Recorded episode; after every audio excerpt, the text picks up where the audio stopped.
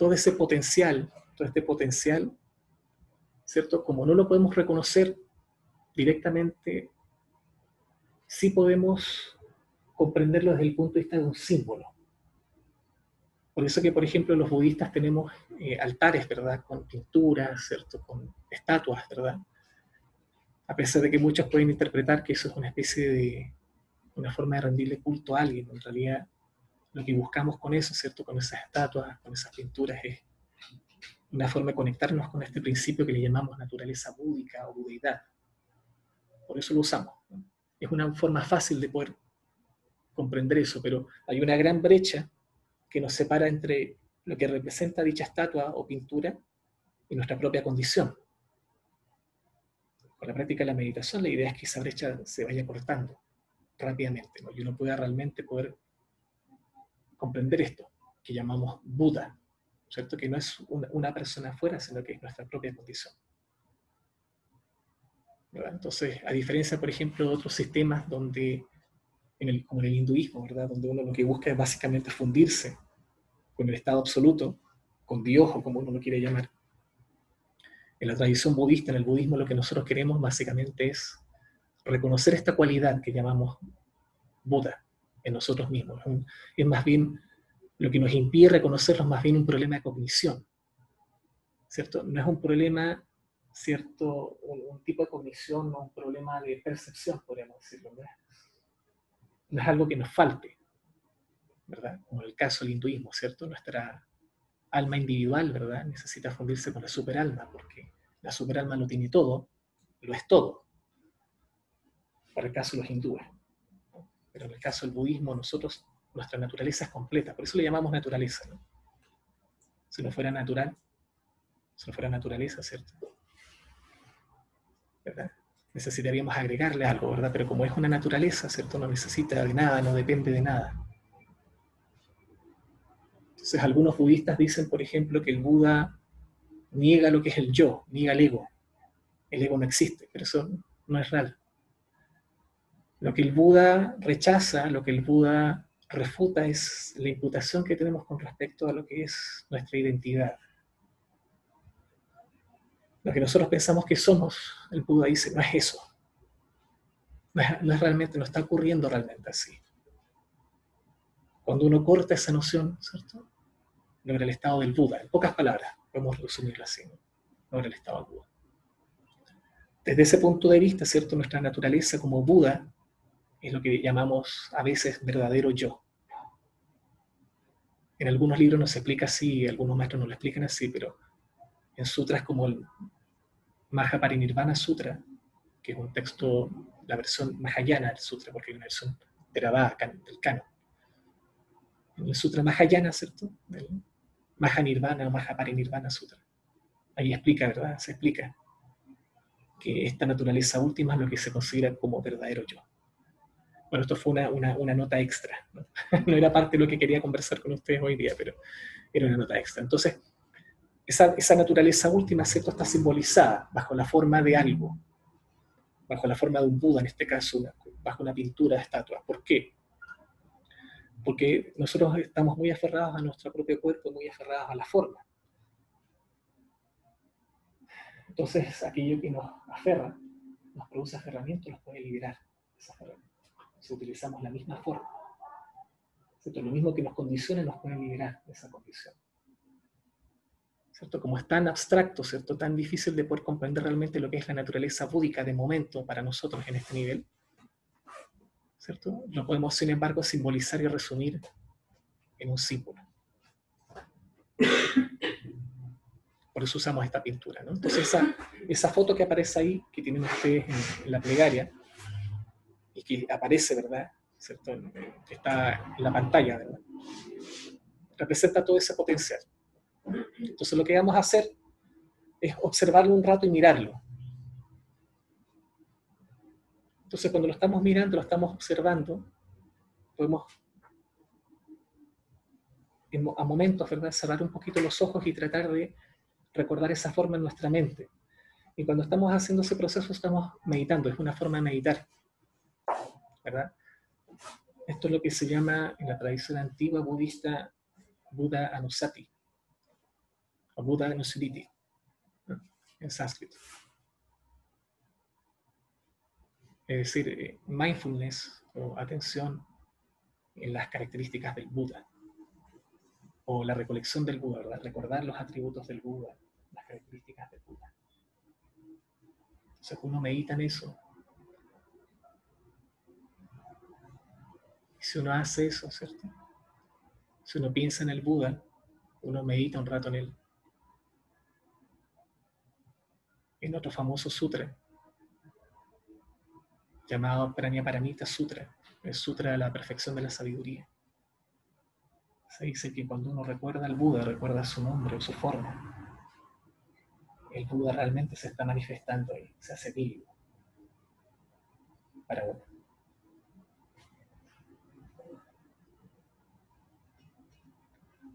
Entonces, luego de que uno visualiza un momento al Buda, uno piensa, el Buda representa todo lo que yo, ¿cierto? En este momento no tengo, pero en mi propia naturaleza es inseparable de mí.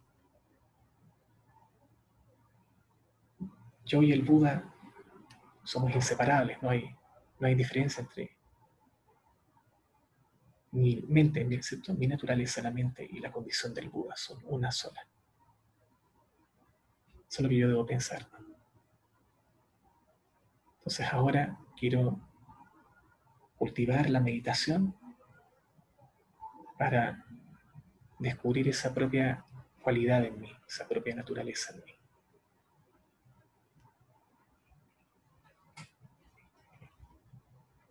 Entonces, con eso en mente,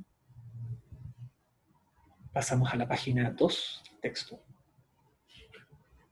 Y recitamos todos juntos la plegaria del refugio. La plegaria del refugio, que es la segunda, el segundo párrafo, el segundo verso que aparece ahí. Lo vamos a recitar todos juntos, Con esta intención de despertar en nosotros mismos, ¿verdad? La sabiduría y la compasión ilimitada del, del Buda.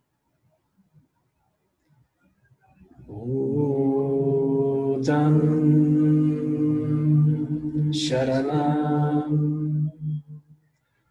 gacchami Dhammam Sharanam Gacchami Sangam Sharanam Gacchami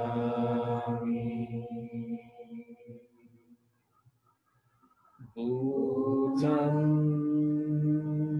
Sharanam Gacchami Dhammam Sharanam Gacchami Sangam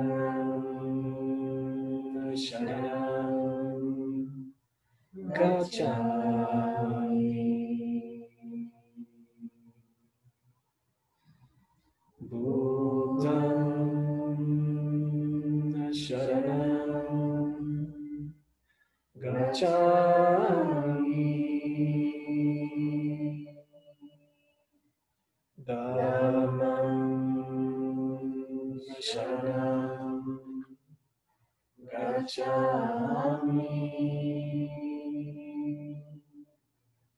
Sangam Sharanam Gacchami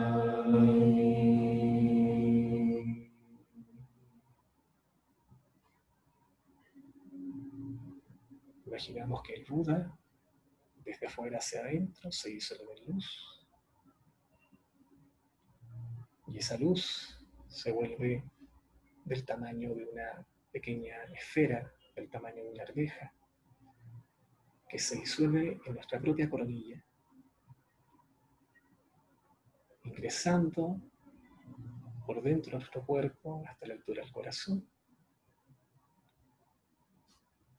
y llenando el cuerpo completamente de luz.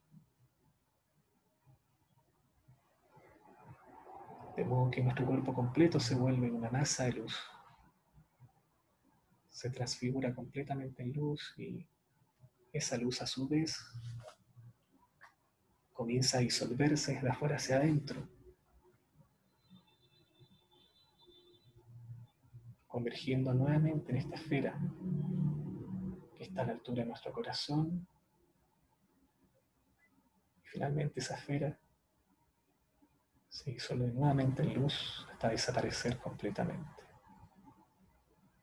Y uno imagina que la naturaleza del Buda y nuestra propia condición son una sola.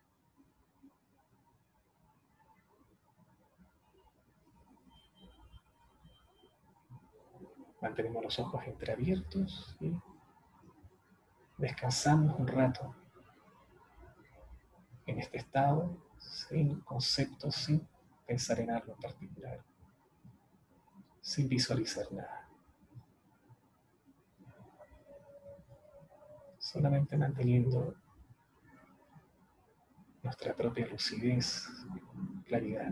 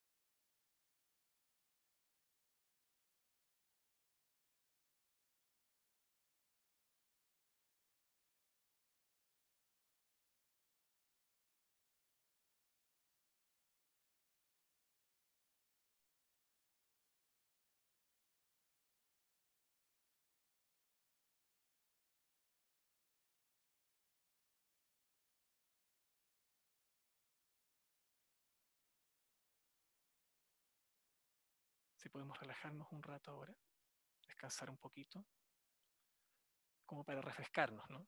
La idea es que esto que hicimos, ¿cierto? Previamente,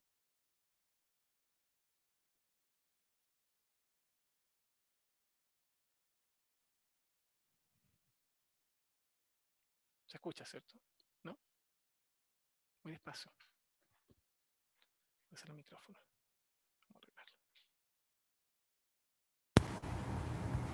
Ahí se escucha mejor, ¿no? Sí. Problema con el, con el micrófono. Esto que hicimos anteriormente, ¿cierto? Es una forma de cultivar refugio, más al estilo de, de la práctica tántrica, podríamos decir, ¿no? tan sútrico, ¿cierto? Pero lo mismo se puede llevar si uno lo quiere hacer de manera más sencilla, en la forma sútrica, simplemente pensando que no está ante la presencia del Buda. Entonces, uno imaginando que está ante la presencia del Buda, ¿cierto? La intención pura de uno y los votos que ha hecho el Buda, ¿cierto? En el camino a convertirse en un Buda perfecto y completo, ¿verdad? Hacen que el Buda realmente se vuelva vivo para nosotros. Y eso es un poco el principio de muchas de las prácticas del budismo, en particular de las prácticas eh, del Tantra, del sistema de práctica que hace en la tradición budista que existe en el Tíbet, en Nepal, en Japón, ¿cierto? que es lo que llamamos Vajrayana mantra llena, ¿cierto? El vehículo Vajra o el vehículo del mantra. Esta, esta práctica que hicimos un poco está más enfocada para, para, ese lado, ¿verdad? Pero los principios de este sistema de práctica donde uno visualiza al Buda, ¿verdad? Y lo recuerda, ¿cierto? Con todas sus características y piensa en sus atributos, ¿verdad? En su aspecto, o recuerda su obra, ¿cierto? Lo que hizo, ¿verdad? Se llama Buda Anusati, lo pueden buscar por ahí, en internet, ¿cierto? Buda Nusati, Buda Anusiriti. Eh, y esta práctica existe desde la tradición antigua del budismo, así que no es una cosa nueva nomás de ahora, es una práctica que lleva muchos años, muchos, muchos siglos. Y la comenzaron haciéndolo, practicándolo. Los, venía ya con, un antecedente previo en la tradición de los Esharamanas, ¿verdad? Pero dentro de la zanca del Buda, ¿cierto? La empezaron a practicar los monjes. De manera de ir recordando siempre al Buda, ¿verdad? Llevarlo, ¿cierto? Al corazón de uno, a la mente de uno. Así que es una práctica bien, bien potente. Si uno la, la, la practica, no va a tener ninguna duda realmente de que las tensiones de la mente, los obstáculos mentales, emocionales se van a empezar a dispersar. Así que es una práctica bien poderosa. Un día, si las condiciones nos acompañan, podemos hacer la práctica, esa misma práctica que está en ese sutra. Yo después les puedo mandar el texto y la podemos hacer porque tiene, contiene un mantra que es el, el Dharani de Buda Chakyamuni que es básicamente una forma de guru yoga, de una, práctica de guru, donde se ve al Buda como el guru. ¿Cierto? Pero esa práctica está en los sutras. Y les puedo mandar una explicación del sutra, ¿cierto? ¿Qué es lo que dice el sutra? Está en ese texto, creo que en algún momento lo hemos hecho nosotros acá, en más de alguna oportunidad. Así que, si las condiciones nos acompañan, se las la podemos hacer un día. La podemos transmitir también por internet. Ok. Vamos a hacer un pequeño resumen de lo que estuvimos hablando el día de ayer. Estamos todavía hablando, ¿cierto?, sobre los componentes de chamata, los componentes de la meditación Lo mismo que hablamos al principio, chamata vipassana. Y dijimos que en un comienzo, cuando uno quiere practicar meditación, ¿cierto? Y uno es principiante, uno debe, es más fácil poder utilizar métodos, soportes más seguros que nos enseñen a meditar, que nos permitan meditar es decir, meditar en un soporte, en un objeto específico. Y la razón por la cual se estila hacer las cosas así es que uno debe ir de manera gradual acostumbrándose y familiarizándose con la mente. A pesar de lo obvio que parezca la mente, ¿cierto? Dijimos que justamente por ser lo más obvio, esta mente, ¿verdad? Es lo más, es lo más desconocido, ¿cierto? Lo que menos notamos realmente. Entonces, para ello necesitamos un proceso que nos ayude a ver, ¿cierto? Que nos ayude a notar lo que es obvio, ¿cierto? Básicamente notar cuáles son las características de la mente, qué es realmente esta mente. Entonces, cuando hablamos de naturaleza de la mente, o estado búdico, o budeidad, cualquiera sea el nombre que le demos, ¿cierto? A esta naturaleza, a este estado último, a este tipo de sabiduría, no se habla solamente de la naturaleza búdica, sino que también hablamos de nuestra naturaleza a nivel convencional. Esta mente que experimenta sufrimiento, dolor. Esa es nuestra mente convencional. Es decir, qué es lo que está pasando ¿cierto? con nuestra mente, qué es lo que predomina en nuestra mente, ¿cierto? si es la agitación o la somnolencia, si es la ira, si es la ignorancia, el deseo. Es decir, es importante que nosotros conozcamos ¿Qué es esta mente convencional con la cual estamos operando día a día. ¿Cierto? No solamente conocer la mente en un nivel abstracto, ¿cierto? Cuando hablamos, por ejemplo, de naturaleza búdica. Porque cuando hablamos de la naturaleza búdica y la leemos, por ejemplo, en los textos budistas, esta se muestra de manera muy bonita, muy poética, romántica incluso.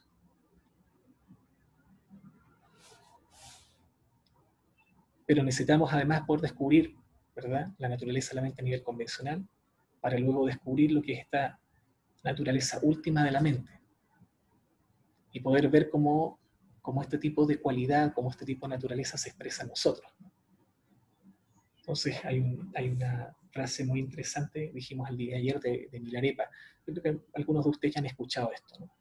Cuando Milarepa explica que esta mente que dice no puedo y sufre, ¿cierto? Esa mente, dice Milarepa, es la mente del Mahamudra. La mente última. Intelectualmente es difícil poder entender estas palabras, ¿no? Suenan muy bonitas, muy románticas, ¿cierto? Pero para poder entender esta frase, ¿cierto? Que se lee tan bonita, que se escucha tan bonita, necesitamos tener experiencia. Es decir, necesitamos practicar, practicar meditación. Necesitamos darnos esa oportunidad, crear esa oportunidad de sentarnos a solas a meditar y practicar. Eso fue lo, eso fue lo que terminamos en la sesión de ayer. ¿no? lo que vamos a hablar ahora son de las secuencias de meditación o anakrama, ¿cierto? Que es lo que hemos estado explicando, ¿cierto? Hemos dicho que Bhavanakrama significa que se acuerda. ¿No? Ya, yo creo que ya los debo tener ya aburridos a la mayoría de ustedes con la misma palabra. Bhavanakrama significa, Bhavana significa cultivar. Y era una de las palabras que el Buda usaba cuando hablaba de meditación. Entonces, cuando Buda hablaba de meditar, no ocupaba la palabra meditación, ¿cierto? En el sentido que la entendemos nosotros, sino que Buda decía que uno debía cultivar la mente, cultivar algo. Entonces, el Buda explicó muchas formas de cultivar algo, ¿cierto? Cultivar la disciplina ética, ¿cierto? Cultivar la moralidad, ¿verdad? Buda habló también de que había que cultivar, ¿cierto? La mente, ¿verdad? Y además Buda dijo que había que cultivar sabiduría. ¿cierto? Esas tres cosas, que es lo que nosotros llamamos formalmente el octuple noble sendero, ¿cierto? Que consta de tres aspectos, ¿verdad? Disciplina ética, entrenamiento mental y sabiduría. Esas tres cosas. Esas tres, esos tres aspectos, ¿cierto?, de este octuple noble sendero es el camino que nos lleva al cese del sufrimiento de acuerdo al Buda. Entonces ahora, cuando alguien les pregunta, ¿cierto?, qué significa Bhavana, significa cultivar. ¿Qué es lo que hay que cultivar? La mente. ¿cierto? Y Krama, que es la otra parte de la palabra Bhavana Krama, significa gradual o en etapas. Bueno, Kamalachila, ¿cierto? Que es este monje maestro, mejor dicho, indio, budista, escribió este, este texto, el Krama, que hemos estado estudiando en tres capítulos, ¿verdad? Donde él básicamente enfatiza las distintas etapas de la meditación. Entonces, básicamente en este texto de Bhavanakrama, mucho de él se explica desde el punto de vista de los sutras, en particular de los sutras del Mahayana, con algunas ideas del Tantra. Ese texto después eh, se traduce al tibetano con el nombre de Komrin, que significa lo mismo, meditar en etapas. ¿no? Y en particular lo, que se traduce en este libro de tres capítulos es el segundo, que es donde más se habla de meditación, en el segundo capítulo. Pueden encontrar, de hecho, este capítulo en inglés. No sé si está, hay alguna versión traducida al español, pero lo pueden encontrar en inglés. Ahora, el primero y el tercero no fueron traducidos, pero todos los textos se basan de alguna manera en los escritos de maestros como Asanga y Maitreya, ¿cierto? que fueron maestros súper importantes de la tradición budista, en particular importantes para la tradición mahayana. Asanga escribe ¿cierto? cinco tratados importantes sobre la meditación, ¿verdad? Que son, que los pueden ustedes ubicar por internet, ¿verdad? que son el ornamento de los sutras del Mahayana, ¿cierto? ese es el primero, diferenciando el medio de los extremos es el segundo, y el tercero es los niveles de, los Echaravakas. Y en base a estos tres textos o compendios, podríamos decirlo, Kamalachila escribe su texto, su propio texto, que resume los aspectos esenciales de la meditación. Entonces, cuando uno, cuando uno estudia este texto, sus enseñanzas de Chamata son aplicables a todas las escuelas budistas. Donde sea que uno vaya, quiera practicar, ya que sea que practique Theravada, practique Zen, practique la tradición tántrica, ¿verdad? Cualquiera, ¿cierto? Cualquiera de estas escuelas en la que uno practique esto, este, esta visión de Kamalachila es aplicable a todas estas escuelas. En la introducción del capítulo 1 del texto, que fue traducida a pedido del Dalai Lama, directamente el sánscrito, Kamalachila explica que va a enseñar brevemente a los estudiantes, a los discípulos, en particular a los principiantes, lo que son las secuencias de meditación, como uno debe empezar a practicar meditación.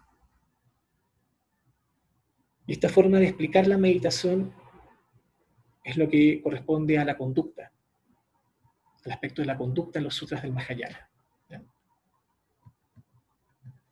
Entonces, una de las primeras cosas que uno lee, se las voy a leer textual,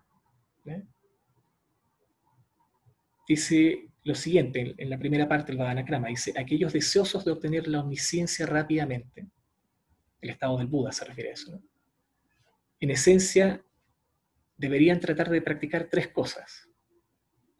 Karuna o compasión, bodhicitta o la mente iluminada, es decir, amor y compasión, inseparables de sabiduría, y finalmente pratipati o comprensión. A veces nosotros decimos que uno debiera, cada vez que uno trata de escuchar enseñanzas del Dharma, ¿verdad? Debiera aplicar los tres tipos de disciplina o los tres tipos de sabiduría, la sabiduría de escuchar, la sabiduría de reflexionar y la sabiduría de meditar.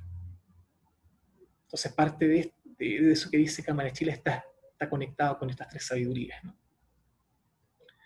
Entonces en ese sentido se puede decir que hay un componente emocional, que es compasión o caruna, que uno debiera cultivarlo.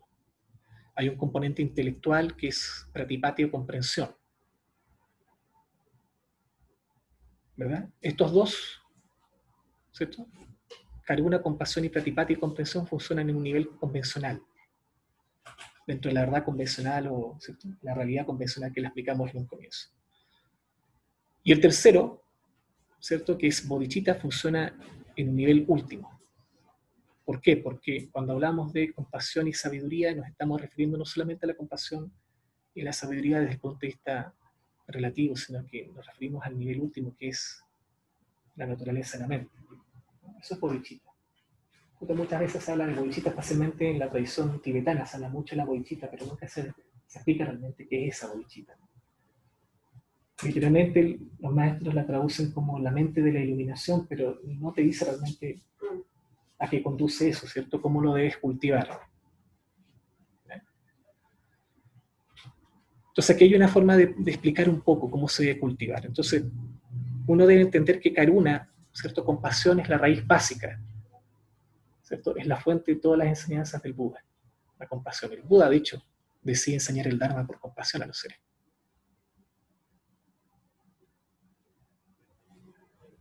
Entonces, siendo Karuna, ¿verdad? La base de todas las, o la raíz de todas las enseñanzas búdicas uno debiera meditar en ella desde un comienzo. Hay varias formas de poder practicar compasión. Varias formas, no hay una sola. Vamos a dar algunas ideas de cómo cultivar compasión. Sobre esto, ¿cierto? El Bodhisattva Avalokiteshvara, que es el Buda de la compasión, dice lo siguiente, en un famoso texto que pueden encontrar por ahí que se llama Arya Dharma Sankiti él dice lo siguiente, dice, oh Señor, porque le está hablando al Buda, ¿cierto? A diferencia de los sutras del Karon Pali, que son los sutras más antiguos, los sutras Mahayana, siempre hay un Bodhisattva y el Buda. Y generalmente el Bodhisattva es el que expone la visión del Dharma en ese sutra. Entonces, Avalokiteshvara dice, oh Señor, un Bodhisattva no debería recibir instrucción en varios dharmas o varios métodos si él practica como método un solo Dharma, con devoción, todos los otros Dharmas serán suyos. Los tibetanos dicen algo muy similar también. Dicen, si tú practicas un Jidam, realizas todos los Jidam, ¿cierto? El Jidam es la deidad de meditación, ¿cierto? Eso dicen los tibetanos. ¿no?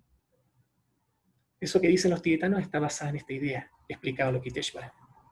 Por lo tanto, y que es una cosa que yo también lo digo, bueno, y obviamente es porque lo dicen muchos maestros, ¿verdad? Si uno solamente practica un solo método con mucha profundidad y devoción y se dedica completamente a cultivarlo, va a obtener realización de ese método. Y ese método es la esencia de todos los métodos del Dharma. Entonces, en, este mismo texto, Avalokiteshvara dice, este Dharma único es la gran compasión. A través de la gran compasión o Maha Karuna, todos los otros dharmas del Buda están en la palma del mano, en la palma de la mano del Bodhisattva.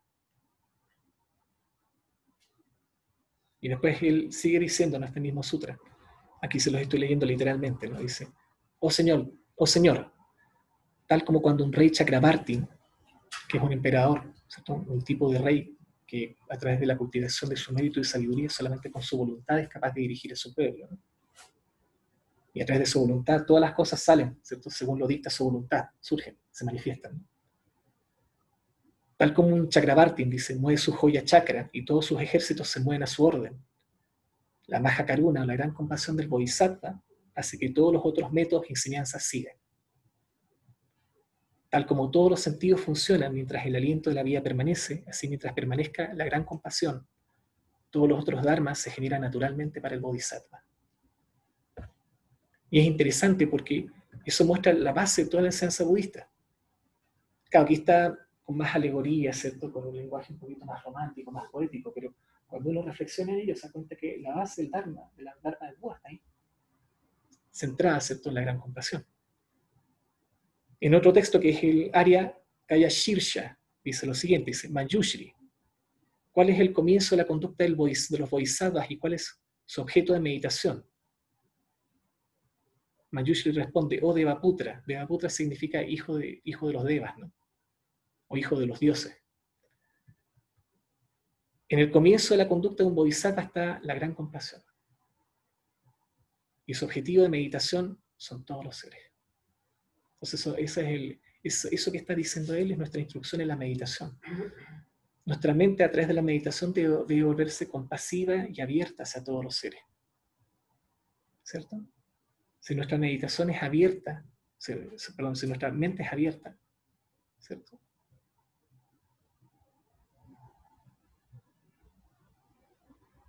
No hay ninguna posibilidad de poder tener obstáculos, ¿verdad? En nuestra vida, problemas con los demás seres, ¿cierto? Y nosotros deberíamos ver un progreso en nuestra conducta hacia los demás, ¿cierto? En la forma de mejores relaciones con las demás personas, con nuestro entorno, ¿verdad? una, una, actitud, ¿cierto?, de uno más armoniosa con el resto. Pero si estamos practicando meditación y vemos que ocurre todo lo opuesto, ¿cierto? Que tenemos más conflicto con los seres, que las personas se vuelven más complejas para nosotros, más complicadas y tenemos, pasamos más malos ratos, ¿cierto? Y nosotros caemos en una actitud de más ira y negatividad, entonces quiere decir que hay algo que está ocurriendo con nuestra meditación.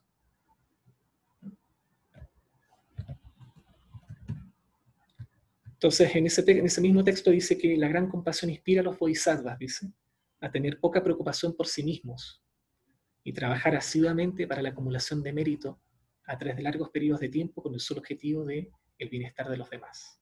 Ahora, cuando dice eso, uno no debe pensar que uno debe andar todo andrajoso por la calle, ¿cierto? Despeinado, ¿verdad? Sucio, sin haberse lavado. No dice eso. Sino que la verdad es que generalmente estamos preocupados siempre en nosotros y no estamos pensando en los demás. Entonces, cuando queremos ser felices, basamos nuestra felicidad en las cosas y en otras personas, en vez de cultivar una felicidad que venga de nosotros mismos, de nuestro propio estado de autocontentamiento, ¿cierto? De autocomplacencia, de autolucidez, de, de presencia, ¿cierto? Mental. Yo siempre me gusta a mí sacar ejemplos de los grupos de Facebook, ¿verdad? O de lo que uno encuentra por Internet porque son prácticos. Y por ahí alguien decía que una de las cosas que los budistas enseñaban era el desapego. ¿Cierto? Que los budistas enseñan el desapego. Y yo le tuve que corregir a la persona diciendo que en realidad eso no, era realmente así, ¿no? El desapego es una visión occidental, que básicamente es un tipo de despreocupación, de, de cortar el vínculo con los demás de que los demás no te importan realmente. Sin embargo, en la enseñanza budista, Buda jamás enseña el desapego, sino que enseña algo muy distinto que se llama no apego. Y no apego básicamente es una actitud de mindfulness, una actitud de presencia mental que no depende de nada más que de tu propio estado de presencia mental, de tu, felicidad, tu felicidad, lo que tú experimentas como felicidad, depende de tu propio estado mental. Eso es verdadero no apego. Pero es completamente distinto a decir que tú tienes que ser desapegado.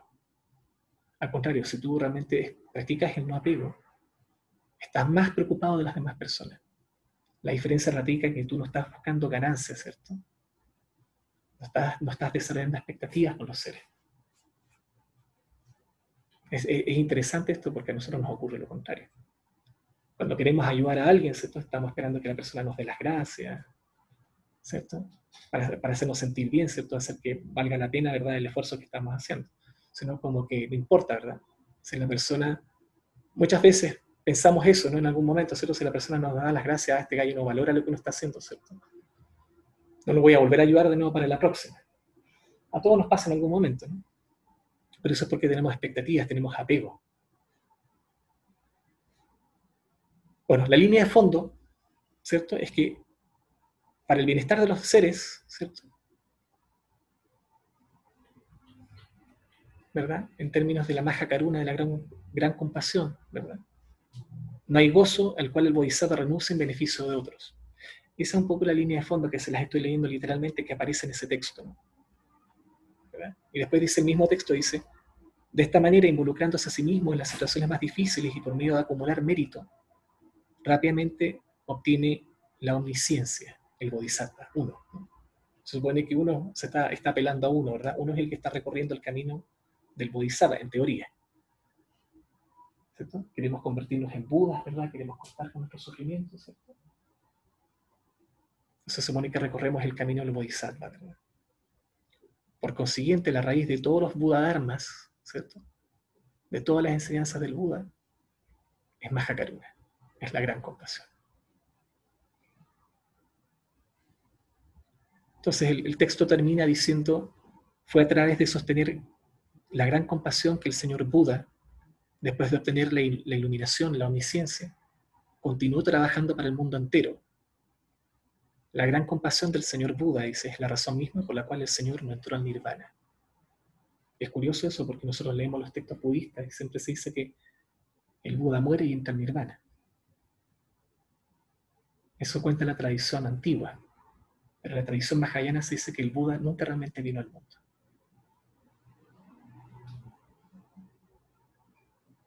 Nunca realmente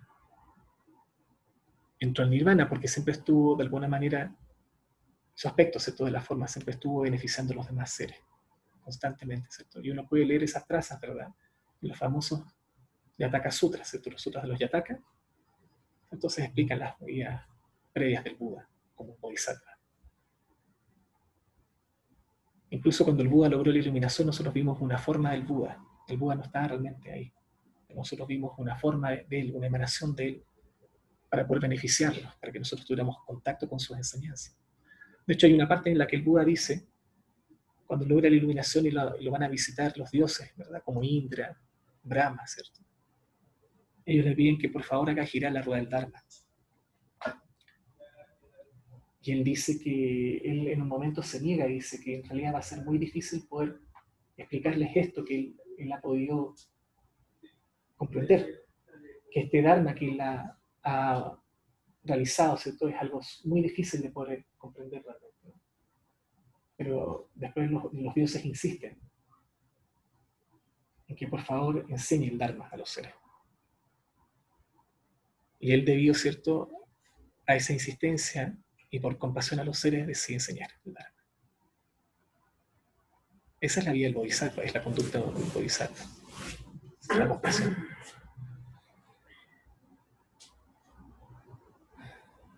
Entonces, una de las formas de meditar en la compasión, ¿cierto? Es pensar y reflexionar constantemente en el sufrimiento de los seres. Esa es una forma poder meditar en la compasión. ¿Ok? Así que vamos a hacer un poco esa meditación después del break. Vamos a descansar. ¿Cómo hacer una de la alegría? Despacio, despacio, lentamente.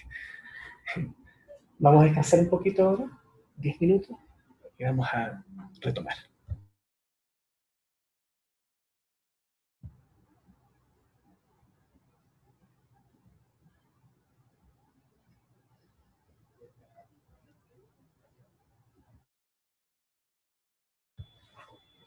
Tomamos la postura de meditación.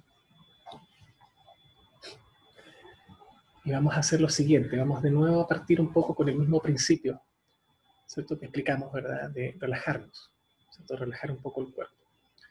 Con la leve diferencia que ahora solamente vamos a darnos unos breves instantes, uno o dos minutos a lo sumo, ¿ok?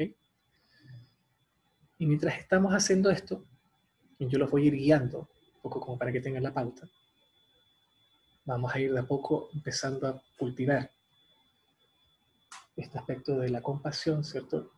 Meditando primero un poco en el sufrimiento de los seres.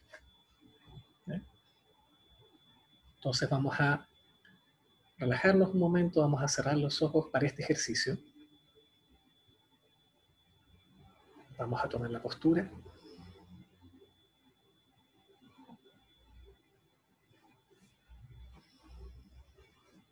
Y vamos a proceder a mantenernos en la presencia de la postura. Lo que sea que surja en la mente, simplemente lo dejamos pasar.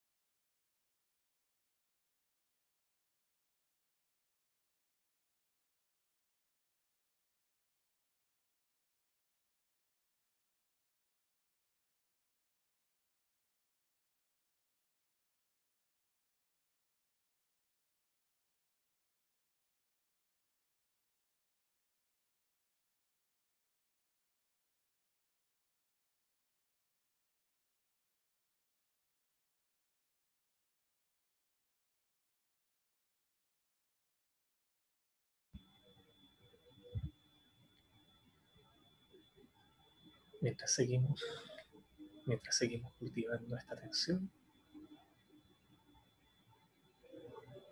debemos pensar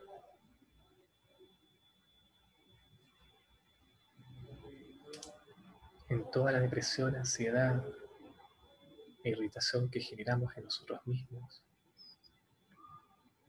por el hecho de ver siempre todo sufrimiento como algo desfavorable algo que debemos evitar a toda costa. Y debemos pensar en cuán inútil es esto y en cuántos problemas nos causa.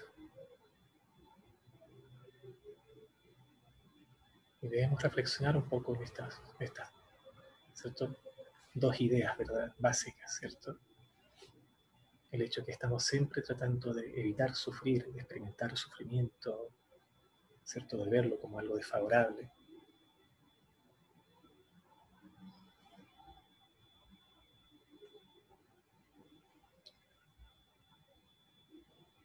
Y por otro lado, en reflexionar sobre cuán inútil, ¿cierto? Es tratar de rechazar esto, de evitar esto, ¿cierto? Y los problemas que nos causa, ¿verdad? El tratar de evitarlo.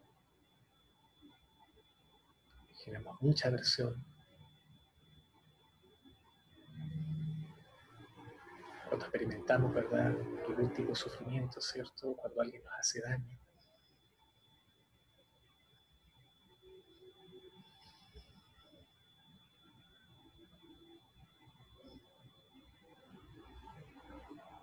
debemos tratar de obtener un tipo de convicción, ¿cierto? De lo inútil que es todo eso, ¿cierto? Toda esa energía mental desperdiciada, energía emocional también desperdiciada, generar temor, rechazo, aversión.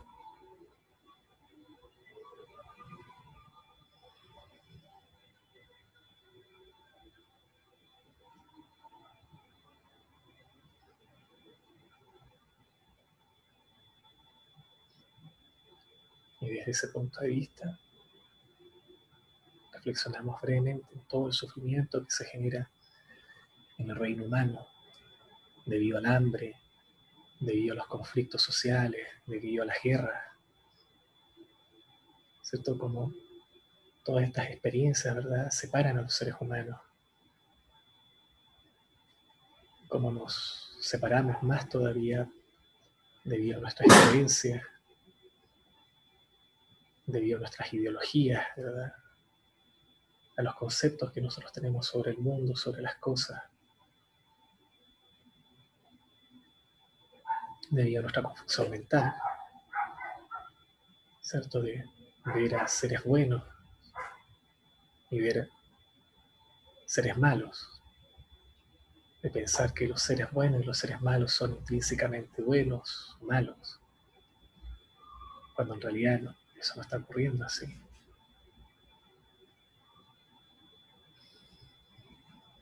De separarnos por nuestras opiniones políticas, pensando que si los demás no piensan como nosotros, están en contra de nosotros. Entonces eso es lo que uno debe cortar primero. es lo que en algunas tradiciones llaman visión dualista. Yo por un lado, los demás por otro lado. Esto es lo mío y esto es lo tuyo.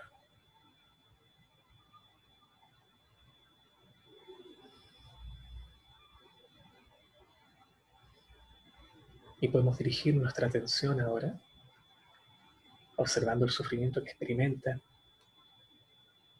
otros seres que están cercanos a nosotros, como los animales, por ejemplo.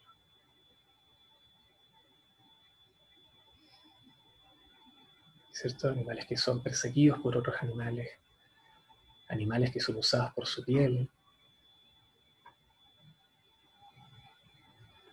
por su carne, ¿cierto? Simplemente por satisfacer un capricho, ¿verdad? por entretención incluso. Podemos ponernos en el lugar de esos animales, ¿verdad? Como si estamos siendo, ¿verdad? Como si estuviéramos siendo perseguidos por otros animales, sintiendo desesperación, ira, cierto miedo.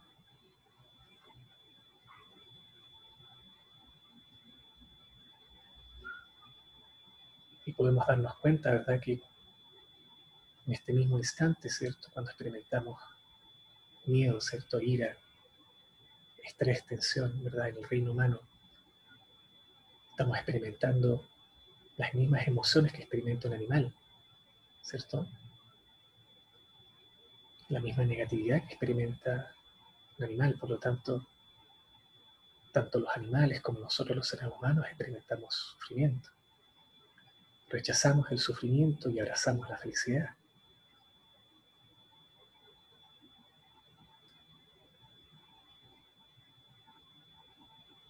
podemos usar esa misma visión de las cosas para reflexionar acerca del sufrimiento que experimentan otros seres en otros reinos, por ejemplo, el sufrimiento que experimentan los seres de los mundos de los infiernos,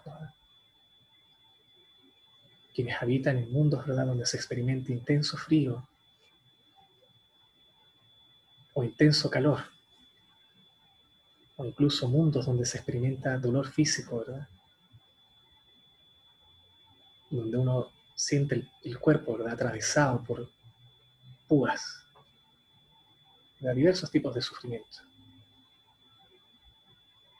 Y podemos darnos cuenta que ese sufrimiento. Lo podemos extrapolar a nuestra realidad humana y vemos sufrimientos muy similares en otros seres humanos, como aquellas personas ¿verdad? que viven en las calles y que durante invierno experimentan sufrimiento debido al intenso frío y durante el verano experimentan sufrimiento debido al intenso calor. Incluso llegando al punto de morir.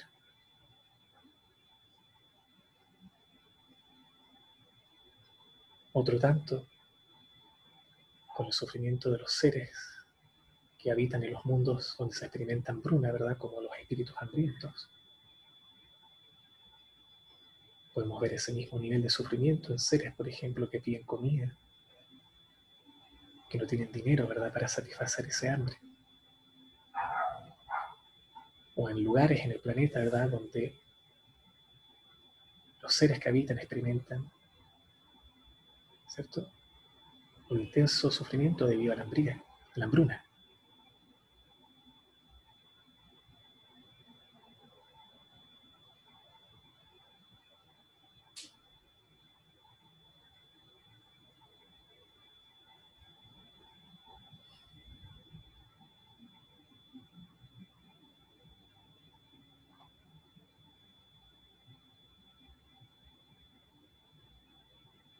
¿Cierto? Estos tres reinos, ¿verdad? Que son el reino de los animales, el reino de los espíritus hambrientos y el reino de los seres infernales. Podemos ver ese mismo nivel de sufrimiento en nuestro reino humano, que corresponde, ¿verdad?, a uno de los reinos superiores, ¿cierto? De los seis reinos de Samsara, en el mundo del deseo. Pero si observamos, ¿verdad?, con nuestro ojo mental, ¿cierto? El, el sufrimiento que experimentan los semidioses, ¿verdad? Y el reino de los dioses, pensaríamos que ellos están en una situación mejor. ¿Cierto? Si la comparamos con la nuestra, están en una situación mejor que nosotros, pero ambos reinos, ¿verdad? Semidioses y dioses están constantemente luchando entre sí por la inmortalidad.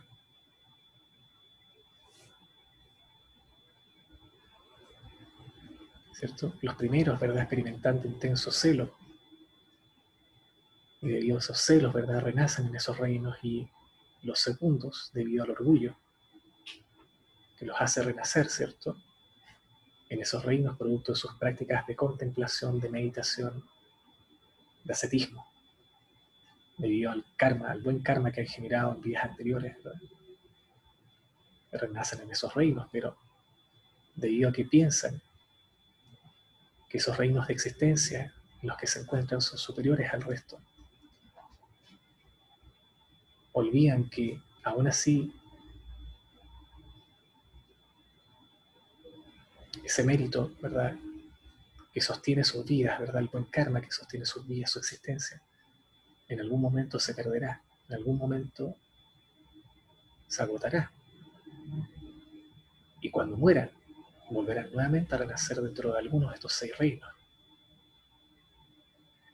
Y podemos extrapolar ese tipo de sufrimiento, ¿verdad? Esa lucha constante. Podemos ver la verdad en nuestro reino humano.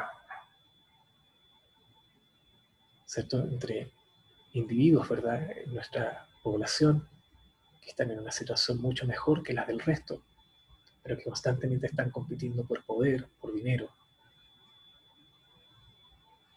¿cierto? Tal es el caso, por ejemplo, de grandes empresarios, grandes ejecutivos de negocios que tienen todo el alcance, ¿verdad? Sin hacer mucho esfuerzo.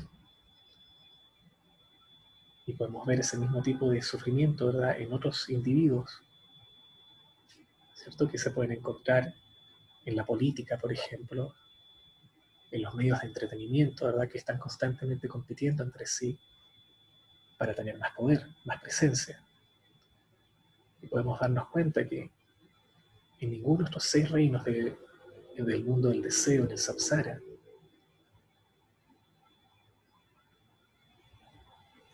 es posible realmente experimentar paz duradera, felicidad duradera, que la constante que uno experimenta siempre es insatisfacción, sufrimiento. Especialmente por aquello que obtenemos y que no quisiéramos obtener, ¿verdad? Y aquello que esperamos obtener y que no podemos realmente obtener. Entonces constantemente nos debatimos entre el deseo y el rechazo. Pensando que las cosas fuera de nosotros realmente nos pueden dar esa felicidad y pueden cortar con este sufrimiento que estamos experimentando. Y tratamos de evitar a toda costa aquellas cosas que nos hacen mal, ¿cierto? Cosas y personas también, ¿cierto? Que nos producen miedo, que nos generan aversión,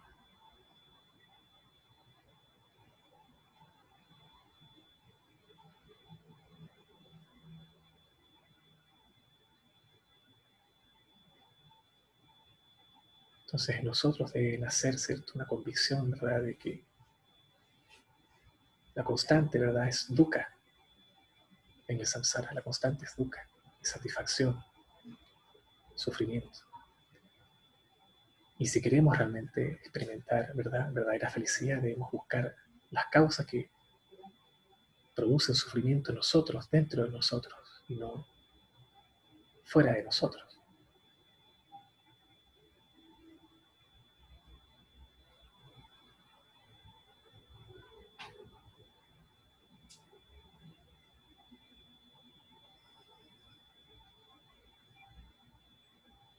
Cuando comprendemos, ¿verdad?, que nuestra experiencia del samsara, ¿cierto? Esta experiencia de sufrimiento no es distinta a la experiencia de los demás seres buenos y malos que hay. ¿verdad? Cuando comprendemos que todos realmente experimentamos cierto sufrimiento. Nace en nosotros una intensa compasión, ¿cierto? Por querer salir de esta situación existencial y al mismo tiempo beneficiar a los demás seres, ayudarlos también a removerlos del sufrimiento.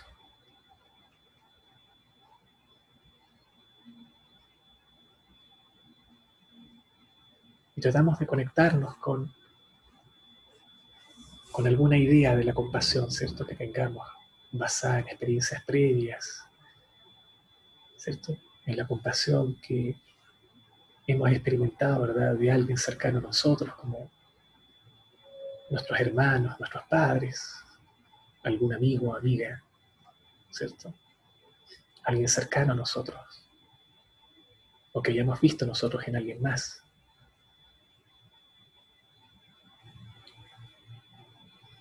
Y tratamos de conectarnos con ese principio, con esa idea de, de este sentimiento, de la compasión.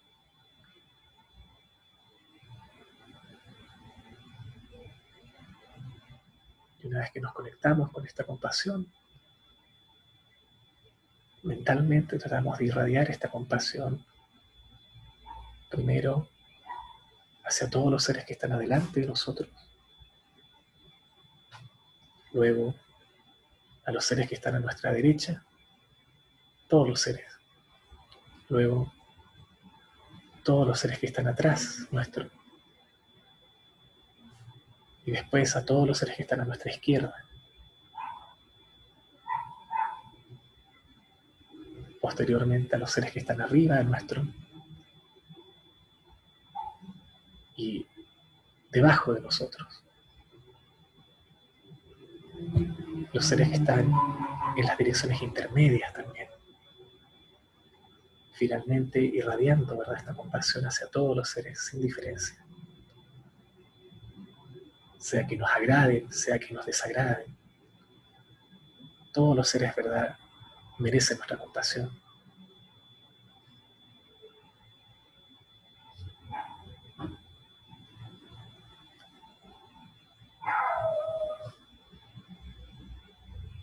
Si nos molesta en algún momento el cuerpo, podemos cambiar un poco la postura de modo a sentirnos cómodos, siempre manteniendo este estado, ¿cierto?, de, lucidez mental, de, foco hacia los demás seres.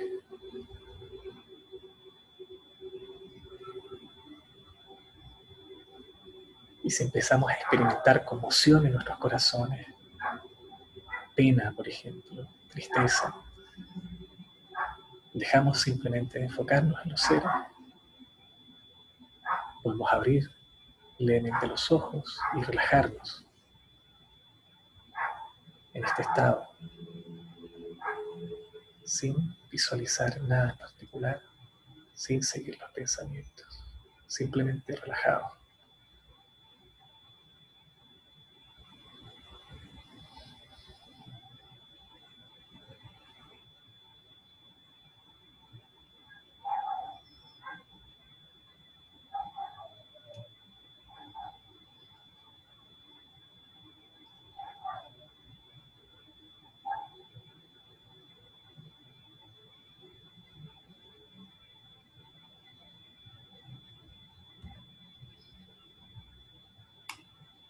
Ok.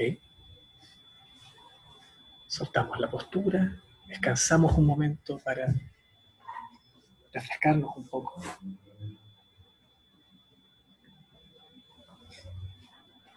En sus casas, ¿verdad? Cuando tengan tiempo también pueden hacer esto mismo, ¿verdad? En distintas posiciones, ¿verdad? En una silla, parados, recostados también.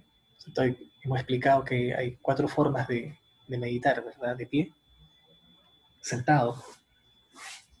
caminando, ¿verdad? Y recostados. En todas estas cuatro hay dos componentes que deben permanecer, deben estar presentes. Presencia mental o atención, que es lo mismo que decir mindfulness, y el componente de alerta. Para los que no recuerdan, ¿cierto? La atención debe ir, la atención ir dirigida hacia nuestro objeto, En este caso, ¿verdad? El sufrimiento, la compasión hacia los seres, ¿no? Partimos un poco reconociendo el sufrimiento, ¿verdad? Observándolo un poco. Y al principio se puede volver un poco algo artificial, ¿cierto? Pensar en el concepto del sufrimiento, ¿verdad? Recordarlo un poco, se vuelve algo artificial, no es todavía algo natural lo mismo que la compasión, pero en la medida que uno lo empieza a entrenar, lo practica, ¿cierto? Esta idea del sufrimiento, ¿verdad? Y este sentimiento de la compasión se empieza a volver más algo más natural, más espontáneo. Hasta que realmente uno realmente puede decir que su mente está completamente empatada de esta compasión. No necesita hacer ningún esfuerzo para conectarse con ella, ¿cierto? Al principio nos conectamos con un concepto, pero después tratamos de que ese concepto se vuelva algo, algo más vívido, algo más espontáneo. ¿Verdad? Pero a veces ese objeto se pierde, entonces uno, mientras está meditando, de pronto se le va la onda, ¿cierto? Y se pone a pensar en Júpiter, en Neptuno, en los ponis, ¿cierto? Los unicornios, ¿verdad? Y después se acuerda, ah, perdí mi objeto y debo volver a traer este objeto a mi mente. Igual, del mismo modo como cuando uno sale de la casa, ¿cierto? Y se acuerda que va saliéndose a subir al auto y se le quedan las llaves en la casa. Se acuerda que se le quedan las llaves, ¿verdad? Entonces uno debe volver a la casa a buscarlas. Entonces, lo que uno debe hacer en ese momento es cuando el objeto se pierde, ¿cierto? Como si uno usara un gancho, trata de traerlo hacia la mente.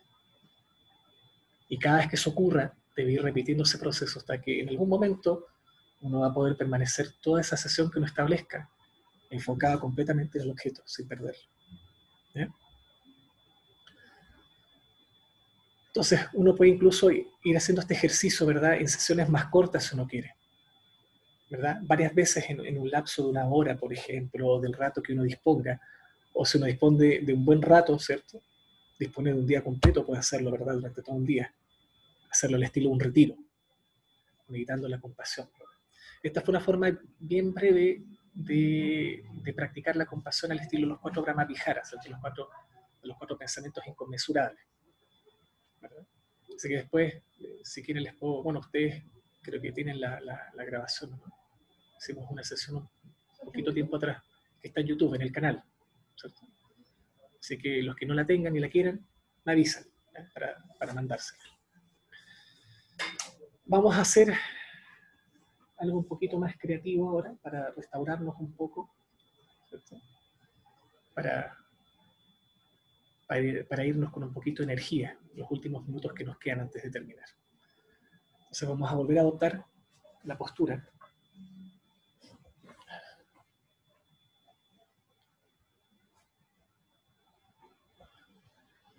Y vamos a hacer lo siguiente, vamos a visualizar en la coronilla de la cabeza.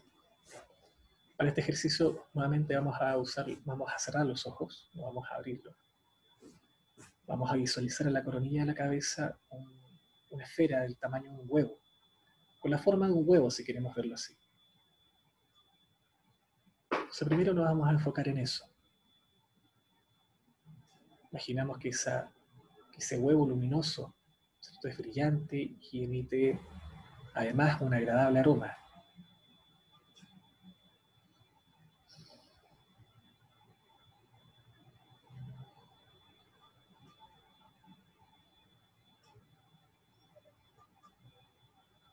Y luego comenzamos a imaginar que ese huevo empieza a derretirse.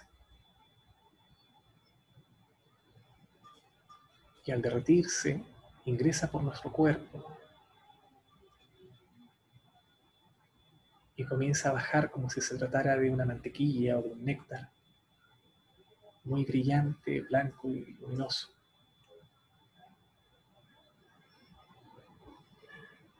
Imaginamos en particular que ese néctar ¿verdad? ingresa por el canal central, ¿cierto? Desde la coronilla hasta llegar cuatro dedos bajo el ombligo, ¿cierto? Ese es el canal central este néctar llena el canal central completamente, lo va purificando, lo va suavizando y va desprendiendo este agradable aroma. Y imaginamos también que debido a la fuerza de este néctar, este néctar también baña por dentro nuestro cuerpo, el cerebro, y los distintos órganos.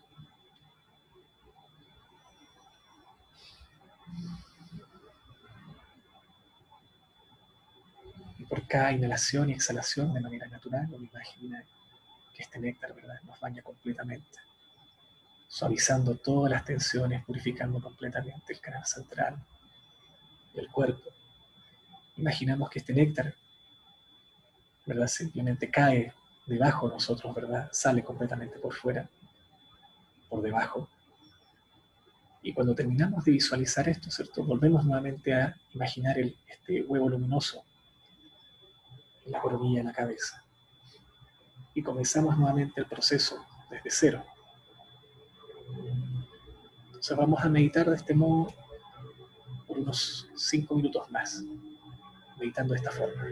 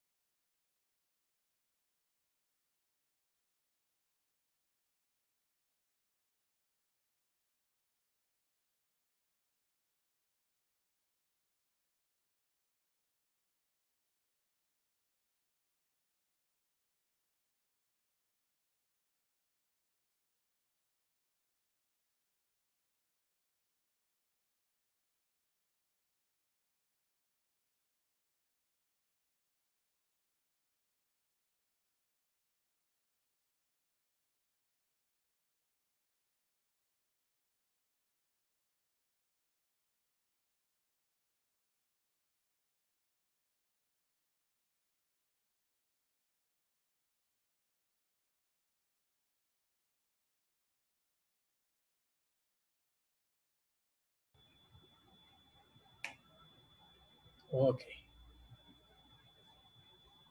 Soltamos suavemente la postura.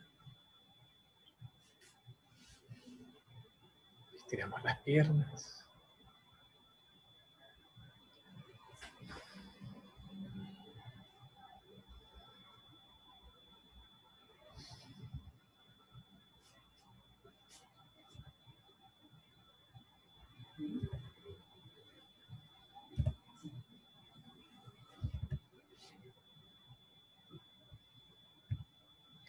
Muy bien, hemos llegado al final de la práctica de hoy día. Como siempre, dejamos unos pequeños minutos para preguntas y respuestas. Si alguien tiene alguna pregunta.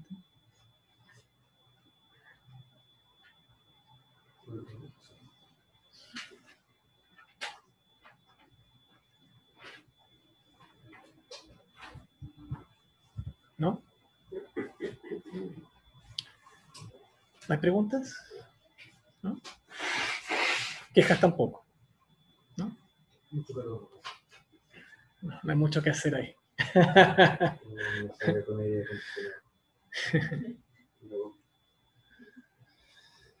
ok. Si no hay preguntas, entonces vamos a dedicar el mérito. Vamos a ir a la última hoja del texto, de las plegarias que tienen ustedes ahí. En particular, vamos a ir a la parte donde dice plegarias para ser dichas al cierre de las prácticas.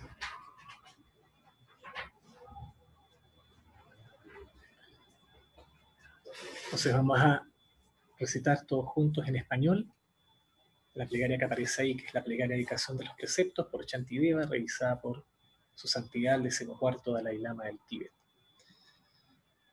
que todos los seres en todo lugar, plagados por sufrimientos de cuerpo y mente, obtengan un océano de felicidad y alegría por la virtud de mis méritos.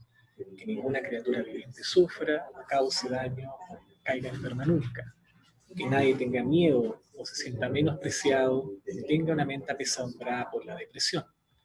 Que el ciego vea formas y el sordo escuche sonidos.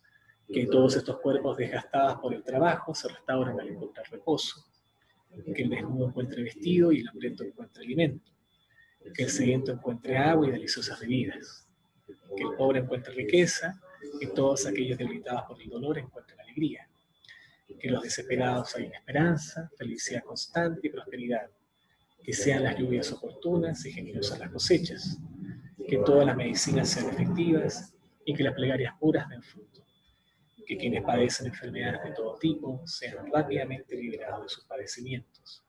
Cualquier enfermedad que exista en el mundo nunca ocurra de nuevo. Que los que tienen miedo dejen de estar temerosos y todos los que estén atados sean liberados. Que los que no tienen poder encuentren poder y que las personas piensen en beneficiarse mutuamente. Dedicamos el mérito, ¿verdad? El karma positivo que hemos generado producto de escuchar explicaciones del Dharma, ¿cierto? de reflexionar de meditar. ¿cierto? Dedicamos todo ese mérito para el beneficio de todos los seres, de modo que estos puedan lograr la completa iluminación, completo, perfecto despertar. Recitamos finalmente las últimas líneas. Que la preciosa Buchita Suprema, en que surgido, surja, que quien haya surgido no decline, sino que por el poder de esta plegaria aumente continuamente más y más. Chanchu Sancho Prabhuche, Mashipanan Cheyurchi, Chipanya Pamepare, Kunikuntu, Pelwar Show.